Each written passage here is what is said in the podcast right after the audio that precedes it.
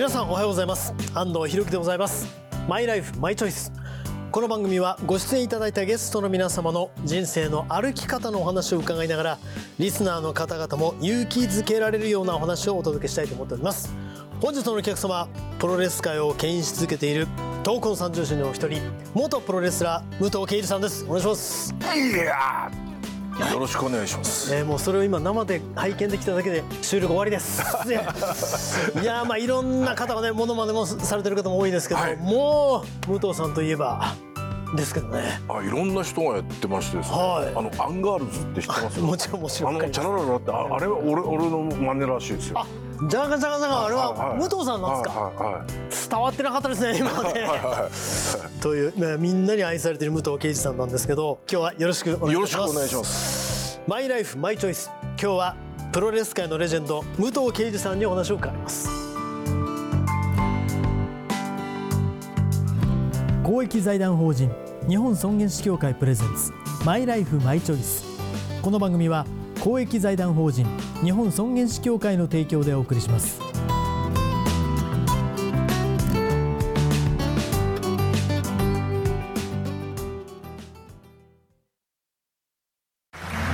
すごく素敵な舞台だったわね。主人公の生き方最後が泣けたわ。あなたの人生という舞台エンディングを楽しく豊かにしましょう。公益財団法人日本尊厳死協会詳しくはホームページをご覧ください。日本尊厳死協会は皆さんとリビングウィルを考え誰もが理解できる生涯の形を探し続けています。リビングウィルの疑問や質問サポートなど。詳しくは公益財団法人日本尊厳死協会のホームページまたは03-3818 6563まで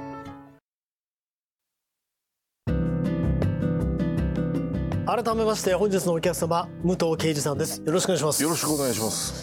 さあ、はい、もう知らない人はいないというプロレス界にのみならず大スターなんですけどもともとですね、はい、柔道をやられたということなんですけど、はい、柔道をやるきっかけから伺っていいですか？柔道はですねあの小学校の頃あのテレビで「柔道一直線」っていうあの番組があってですね、はい、それに夢中になってたら周りも夢中になって周りもみんな柔道始めたから、はい、まあ右へ習いみたいで、これも始めたのがきっかけですね。でも割ともう生まれた時から割と大きかったと伺いましたけど、はい、そうですね。生まれたのが4000グラムで生まれてですね。はい。ずっと体は大きいまま成長されてる。今あの幼稚園とか小学校のこのアルバム見ても俺だけ一人頭ポーンって飛び出てるような感じですね、はいでも体が大きいということも含めてやっぱり柔道を始めたっていうのがあるんですかね、はい、いや体はやっぱり柔道一直線に憧れてだ,、だから柔道一直線が終わって次今度はね、はい、巨人の星にみんな目覚めたんですよ。はい。うん。はい、みんな野球しだしたから俺も野球し,、してですね柔道柔道やめちゃって。やめたんですか、はいはいはいはい、えでもまあその後戻るわけですね。何がきっかけで戻ったんですか？で中学校行って、野球部に一瞬だけ入ったんですけど、はい1年生は球拾いばっかりやらされたりとか、はいはい、あと縦の社会がどうも好きじゃなくて、はい。はい、でじゃあ柔道前ちょっとかじってたからやろうと思ってやったんです、はい、ただ柔道部もそんな割と上下は厳しいようなイメージはあるんですけど野球部よりは良かったんですか？野球部より優しかったですね。山梨県のね、高校で。まあ山梨県自体そうあんまりレベルが当時高くなかったから柔道自体が、はいはい。はい、じゃあそんなに厳しくなくただその後どんどんその成績が良くなって国体になるわけじゃないですか。いやただ部員は多かったんですけど、はい、自己流でみんなやってあんまり教える先生もいなくて、はい、でそれでも中学校の時ね、はい、あの県で1位になったんですね団体戦で。はい。教える人もあんまりいないのにっていう状況、はい、教える人もいなくて。でもそっからですよ。どういうふうな経緯でプロレスになったんですか？あのー、当時新日本プロレスの選手が怪我したら行く接骨院があってそこに俺の先輩が働いててその院長先生に俺ね、はい、プロレスやらないかっつって誘われて入ったんですよ俺。ちょっと待ってくださいね。わかる？あわかりますけど、うん。すごい話だなと思って。うん。いやでも実際入ってみてどうですか？いやテストもあったよ。テストがあったもちろんありますよね。あテステスト合格してその後ね今度は青山に事務所があってそこ行ってはい。面接したんですよ。はい。で面接に対応してくれたのがはい。当時副社長だったかな坂口誠二さんはい。あとその隣に山本小鉄さんですよ、はい。面接が。はい。坂口さんなんて指見たらこのぐらい一本の指がこのぐらいで、うん、ちょっと猫背なんだけどこう、はい。シャキッとしたら2メートルぐらいなんですよ。はいはい。はうん。いやこれすげえ人がいるんだなって世の中なはいって思ったりとかして、い山本小鉄さんも当時まだすげえいかつかったんですよ。はいはいうわ俺ちょっとやべえとこ来たかなってすげえ思いましたね最初。ううんわでもまあ合格したわけじゃないですかそうですね。はいか今あっさり言いましたけど何かでも絶対才能とかあったから合格したんでしょうねおそうですね。はいはいはい。であの、まあ、武藤さん188センチ、まあ、はい190弱ぐらいなんですけど、はいその武藤さんから見て巨大と思ったただ合格して入りました、はどうでした？入って。い、いやしんどかったね。しんどかった。そのまあ一回この学生までこの縦の社会い。て、はいまたこの社会人また一番の下から下行に。はい。って、そこのなんていうのまた縦社会も嫌だったし、はい。あとトレーニングがねなんてまた柔道なんかと違うさ、はい。単純なさスクワットなんて立って座って立って座ってってこの単純作業この昼1,000回やらされて夜2,000回やらされたりとかして。はいはい。これ何のためになるのかなと思って。はいおかげで膝痛いんだ今でも スクワットのせいでね。スクワットのせいで、はまあ科学的ではない部分はあったかもしい、れないですけど。当時ね、はい。練習中ねまず水飲んだら怒られたの。プロの世界でもはい。部活じゃなくてプロのはレスリングでもい怒られて。そういう時代だったんですね。はえそれでどうですあの続けようとも思われたんですか？い、いややめようと思った。すぐ。早いね。すぐやめようと思ってそれどのぐらいで？え？ー、四五日だと思う四五日で？うんはいはいでうん。どどうしたんですか？ちょちょっと一人で辞めるの嫌だから、はい。同期のやつ誘って、はい。ちょっとみんな辞めないとかさ、はい。それ長の言う曰くね俺はあんまり覚えてないんだけど、はい。みんなが俺辞める方に誘ったらしいよこれ、はい。俺が、はい。俺覚えてないんだけど。あいややめようぜと。うん武藤さんが俺一人で辞めるの寂しいからっつって。はいはいで俺本当に辞めようと思ったんですよ、はい。で山本小鉄さんに当時コーチだったから「はい。あの辞めます」って言ったらさ、引き止めてくれたんですよ。ああのいわゆるちゃんと優しい方法でっていうかふざけんなっていう感じじゃなくて引き止め引きてくれた止めてくれたんですで他のやつも辞め辞める時、はい。他のやつ辞める時あそうかじゃあなって引き止めなかったんですよ。はあ。俺俺の時引き止めてくれたの。だけ。それが嬉しくてですね、はいねでそのまんま俺残っちゃうだから他の俺誘って辞めたやつもいるんですよ。ひどい話ですけど。はいはいはい。でもその人は引き止められなかった。はいはいはい。武藤さんは引き止められられて。えどういう感じで引き止められるの？え？どういうふうな武藤もう少しだけ頑張ってみろっつって言われて。あと1週間だけ頑張ってみろとかさ言われて。あそれ嬉しいですね。えううん嬉しくてですね。でそれからもうねもうやめようと思わなかったです。うんはあ。まあでもその後ね続けられました。はあのーまあいろんなプロレス人生だったわけじゃないですかはい。40年。当初はどういう感じでやられてたんですかプロレス時代のい、いやも。うもうやっぱりなんていうのその日々しか毎日そのこなすことがいっぱいだったんですよ、んうん。ただねはい。ラッキーなことに、はい。俺らが入門したらすぐね UWF っていうのが出てこここでね、はい。主だった先輩方いなくなったんですよ。はい。うん。あ。でまたこの何ヶ月かしたらね数ヶ月したらね今度はね維新軍っていうのかな、うん。はいあの長州力率いるあの人たちにまたごそって先輩方もう単行部の人たちがいいなくなっちゃってですね。まあちょっとね、うん。目の前の単行部って、うん。はっきり言いますね武藤さん、はい、いなくなってははいはい。だからもうすごい過ごしやすい。道場生活を送れるようになったじゃないですか。い、いわゆる自分たちがちょっともうほぼ上みたいになっちゃうわけですね自動的に、はいただアメリカに行ったりとかそれこそ東高三重士、ねはい。長野さんとはい橋本さんとあの武藤さんで、プロレス界を、まあ、引っ張っていくみたいな風になってるじゃないですか。それはどういう気持ちだったんですか？い基本的にあの闘魂三重士っていうのは会社が決めた枠であって、ね、やっぱりあのー、期待もされたと思うんですよ。だから「闘魂」っていう、はい、猪木さんの、ね、キャッチフレーズをいただけたし、かといって当時だ橋本と長野と俺がいて、はい、俺が先行してたんですよ。うん、はい、だからそのこの2人とこの組まれること自体ちょっと、足引っ張られるんじゃないかなぐらいのちょっと最初はそういうちょっと嫌だったんですよ。うん、でまあ盛り上げたわけじゃないですか。はい。それはすごいことじゃないですか？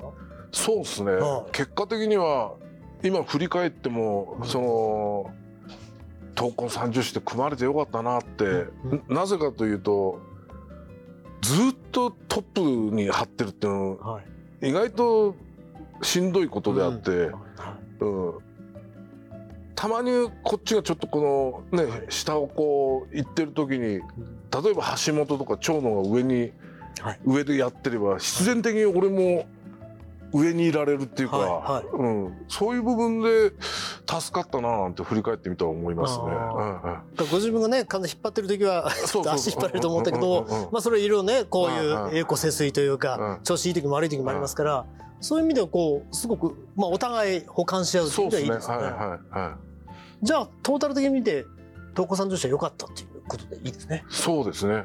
でもこう改めてまあやっぱりプロレスって命がけじゃないですか。当然当たり前ですけども戦ってるわけで、それをずっと続けてこられた理由って何ですかね？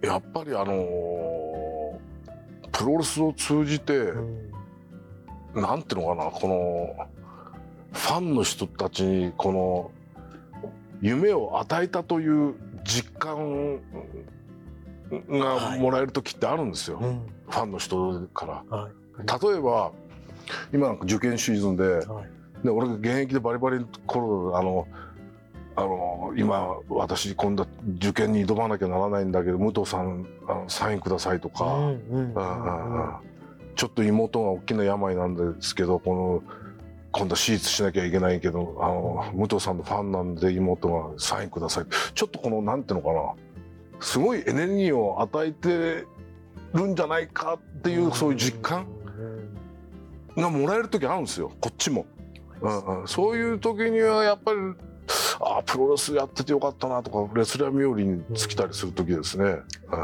ただこう40年間もうずっとプロレスの世界にいて、うん、その中でこうこの質問に対する答えは難しいと思うんですけど最も思い出に残ってる試合って聞かれたら何て答えますか？やっぱね1995年にやった、うん、あの UWF インターとの新日本プロレスの対抗戦の試合で、うん、あの高田信彦さんとやった試合が、なんだかんだ一番あの未だにこの言われる、うん、あのあの試合がすごかったっていうふうに。あの時の「週刊プロレス」が一番売れてるらしいんですよ。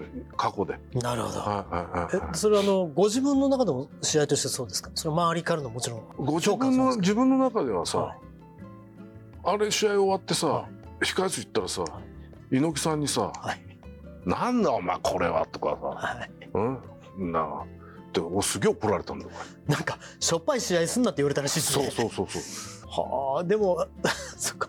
じゃあ自分の中でのとはちょっと違うっていうのは違うんですねそうですね、うん、だってその年の、はい、そのよく年間のあのトースポ大賞なんてあのベストバウトとかこうやってね、毎年毎年こうやってるその年のベストバウトにもなってないからね。え武藤さんご自身ではありますか？ご自身でのベストバウトっていうか自分の中のこれが一番の試合だったっていうのは？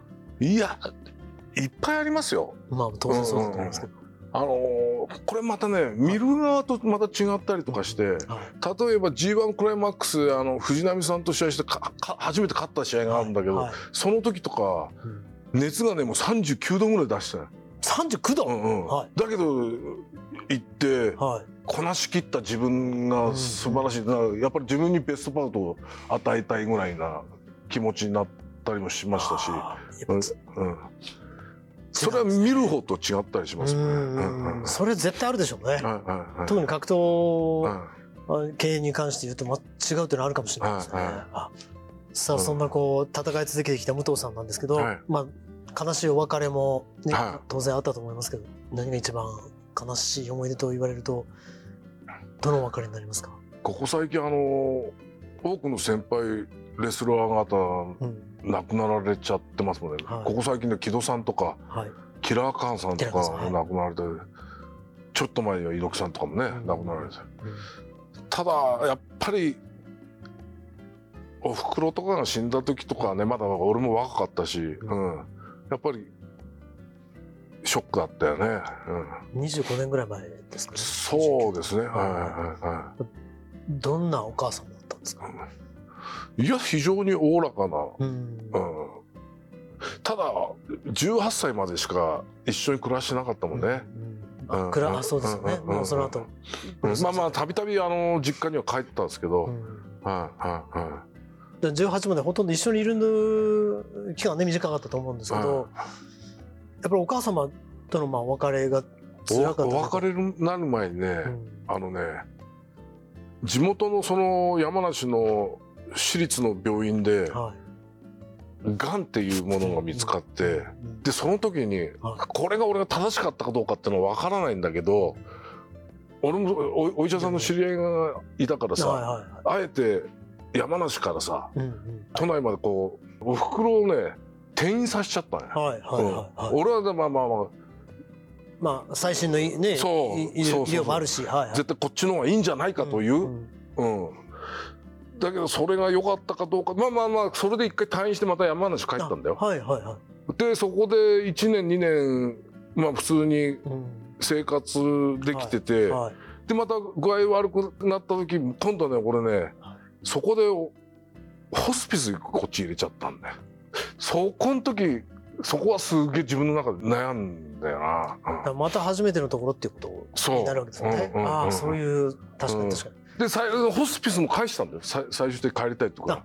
あの山梨。で、はいはい。うん、でそこの山梨で家で亡くなっちゃったんだけど。最終的にまあふるさとでっていう。それはあの立ち会われたですか？いや立ちだ俺ねちょうどねアメリカに仕事で行ってたんですよ、うん、あ仕事じゃねえな。膝の治療で行ってて。で帰ったのもなくなって。じゃあ最後には立ち会えなかったっていうことになるんですかね。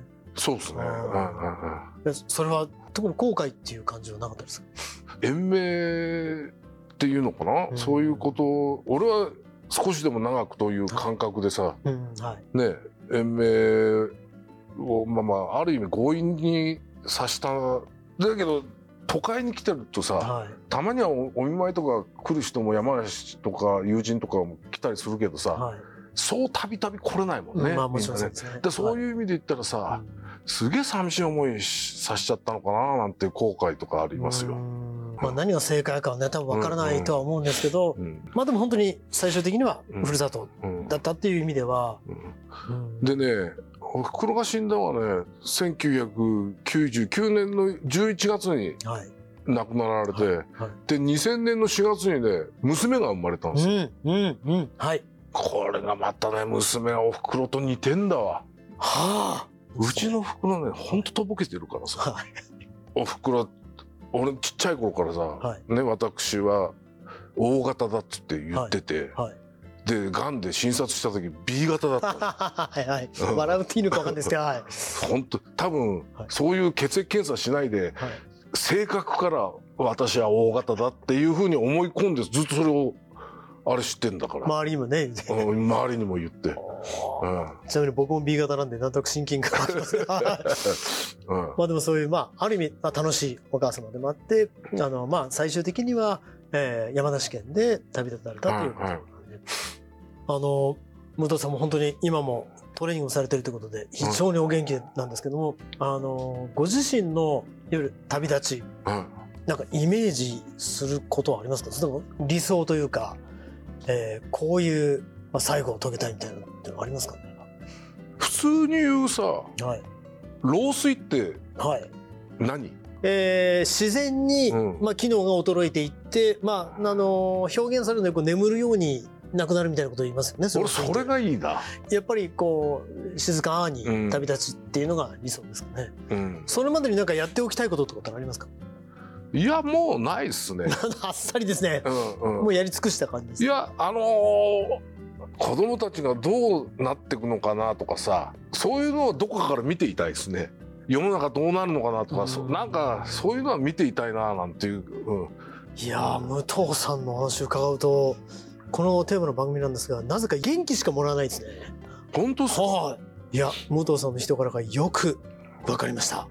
じゃあ、はい、武藤さんとしては本当に老衰で。老衰で、でそのまあその後もちょっとねちょっと引きでいろいろ見ていただいて、うん、もう寝るようにこうね、はい、あっちに行って、はい、でそどっか窓かなんかテレビみたいなの見ていたいな、はい、僕も全く同じ希望です。ありがとうございました、はい、本日のゲスト武藤敬司さんでございました、マイライフマイチョイス。この後はあなたのマイライフマイチョイス。メールや質問にお答えします。武藤さんも最後までお付き合いください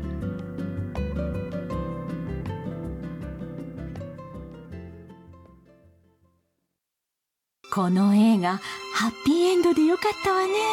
主人公の生き方素敵だよね。あなたの人生はあなたが主人公。ハッピーエンドのために公益財団法人日本尊厳死協会。詳しくはホームページをご覧ください。先生最後まで自分らしく生きるためにこれ作ったんです。リビングウィルカードですね。患者さんの大切な希望を叶えるのも医師の務め一緒に頑張りましょう。あなたの意思を1枚のカードに。詳しくは公益財団法人日本尊厳死協会。03-3818-6563まで。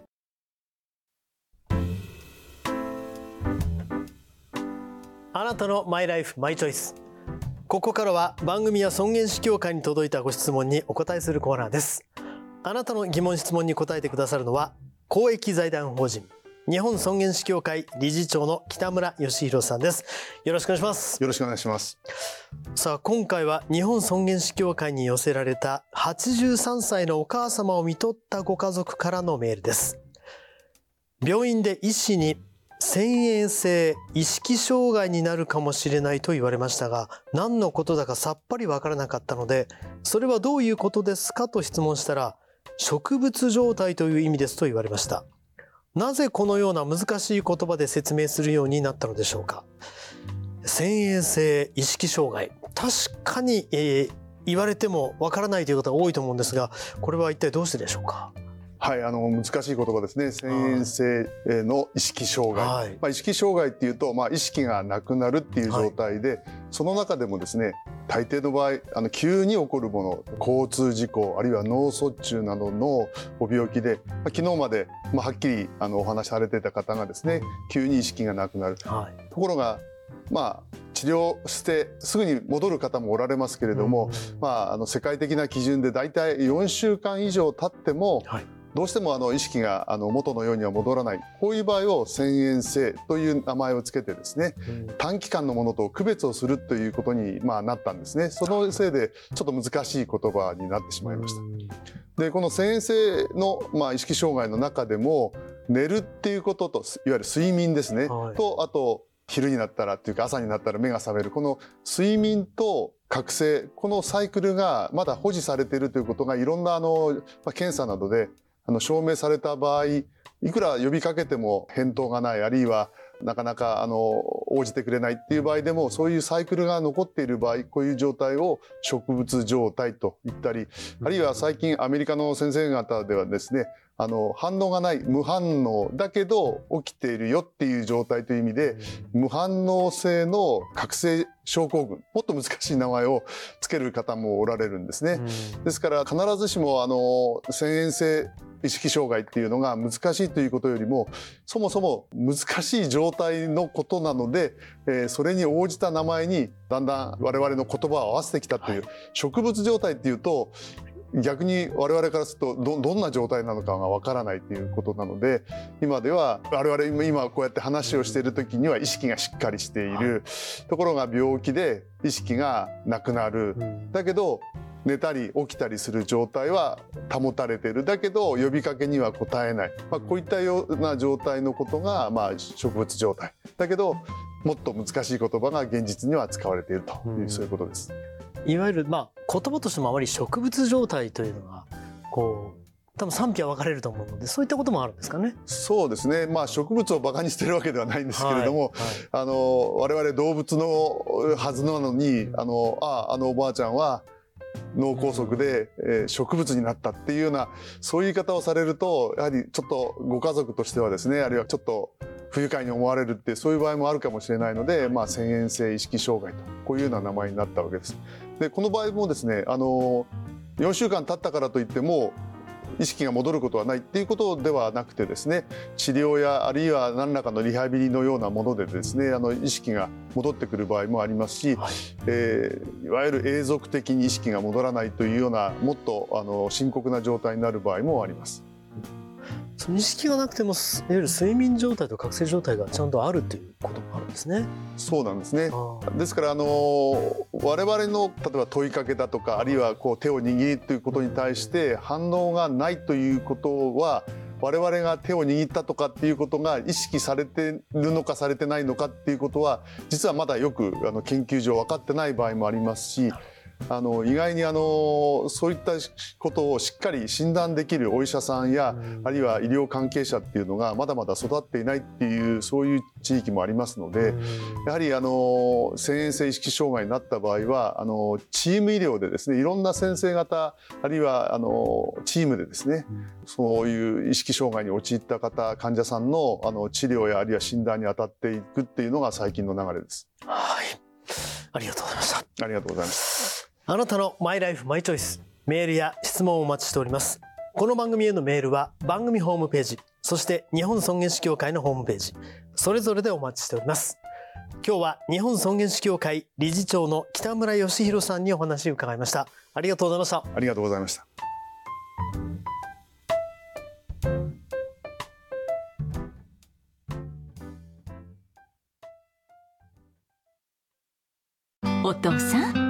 私たち本当に素敵な人生を過ごしてきましたね。そうだね。これからももっと自分らしく生きていこうね。はい。これからも。あなたの人生あなたらしく。公益財団法人日本尊厳死協会。詳しくはホームページをご覧ください。日本尊厳死協会は皆さんとリビングウィルを考え誰もが理解できる生涯の形を探し続けています。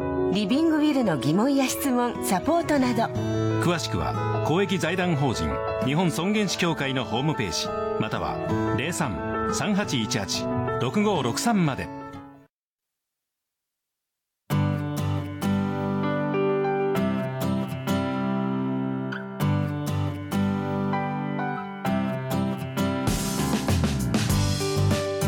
本日はお客様に元プロレスラー武藤敬司さんをお迎えしました。さあこの番組にご出演いただいてい。かがでした、はいいや意外とどういう最後を迎えたいかってあんまり考えたことないなかったから意外となんかびっくりしたですね。そうですね、うん、なんか答えがなんか見つからなかったっていうか、うん、ね、明確な答えになりました、うん、本当に、えー、改めて本日のお客様武藤敬司さんでした、はい、ありがとうございました。あありがとうございます。さてこの番組は YouTube でもご覧いただけますマイライフマイチョイス日本尊厳死協会 TBS で検索してください。お相手は安藤博樹でございました。それではまた来週。